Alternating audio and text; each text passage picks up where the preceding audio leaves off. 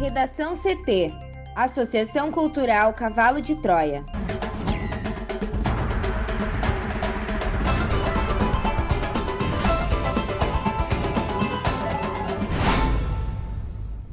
Olá, eu sou Amanda Hammermiller. E eu sou Thaís Uchoa. Este é o Redação CT, da Associação Cultural Cavalo de Troia. Hoje é segunda-feira, dia 11 de outubro de 2021. Polícia prende seis brasileiros em investigação sobre morte de filha de governador e mais três na fronteira com o Paraguai. Queiroga confirma a participação na CPI e nega a atuação em favor do kit Covid em comissão do Ministério. A AstraZeneca anuncia resultados positivos em testes de coquetel anti-Covid-19.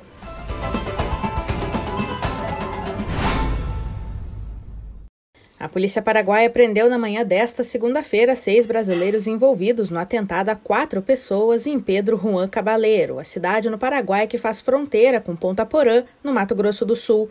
O crime ocorreu na manhã de sábado. Na operação também foram apreendidos três carros com documentos brasileiros, documentos brasileiros referentes a outros três automóveis, celulares, joias e um recipiente com 74 gramas de maconha, segundo nota da autoridade do país vizinho.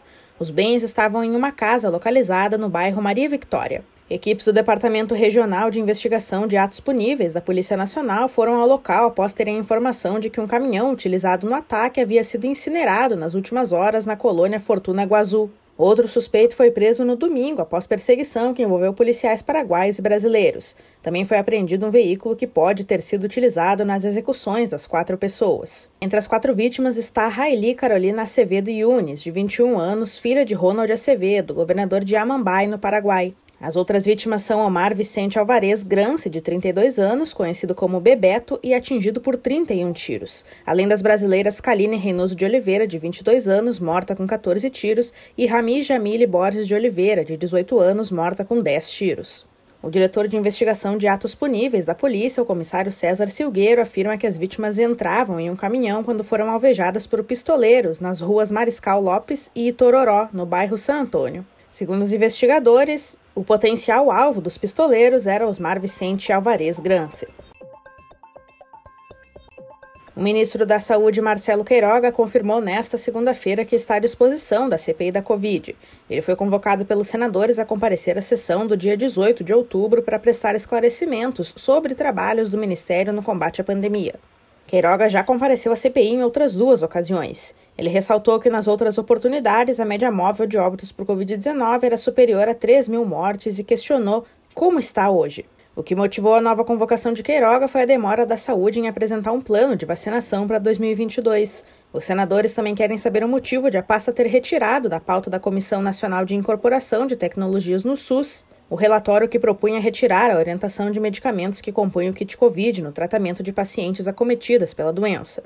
Após a pressão da CPI, Queiroga convocou coletiva para apresentar o um novo plano de operacionalização da vacinação contra a Covid-19 para o ano que vem. Sobre a decisão da Conitec em adiar as discussões envolvendo o kit Covid, o ministro negou qualquer interferência. Questionado, Queiroga não quis opinar sobre os trabalhos finais da CPI e disse não acompanhar as oitivas.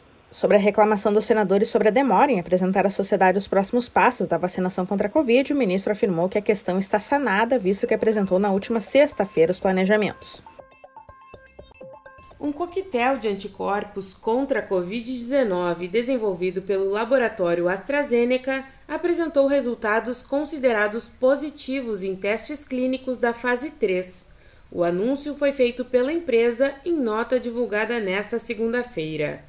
Os testes do medicamento, que consiste em uma combinação de anticorpos, resultaram em uma redução estatisticamente satisfatória dos casos graves de Covid-19 ou das mortes pela doença em comparação com um placebo em pacientes não hospitalizados com sintomas leves ou moderados, segundo relatou a AstraZeneca.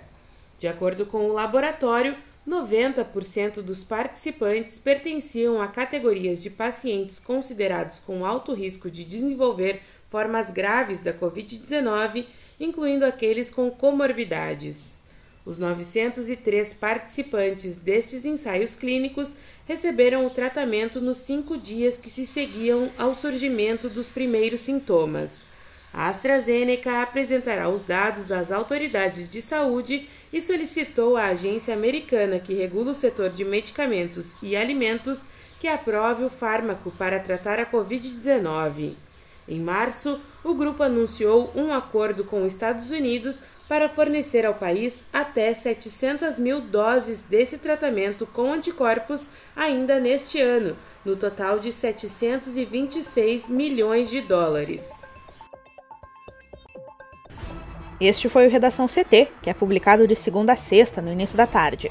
Para não perder nenhuma edição, siga o podcast no seu aplicativo favorito ou acesse arroba AC Cavalo de Troia no Instagram e inscreva-se para receber no WhatsApp ou no Telegram. Uma ótima segunda-feira!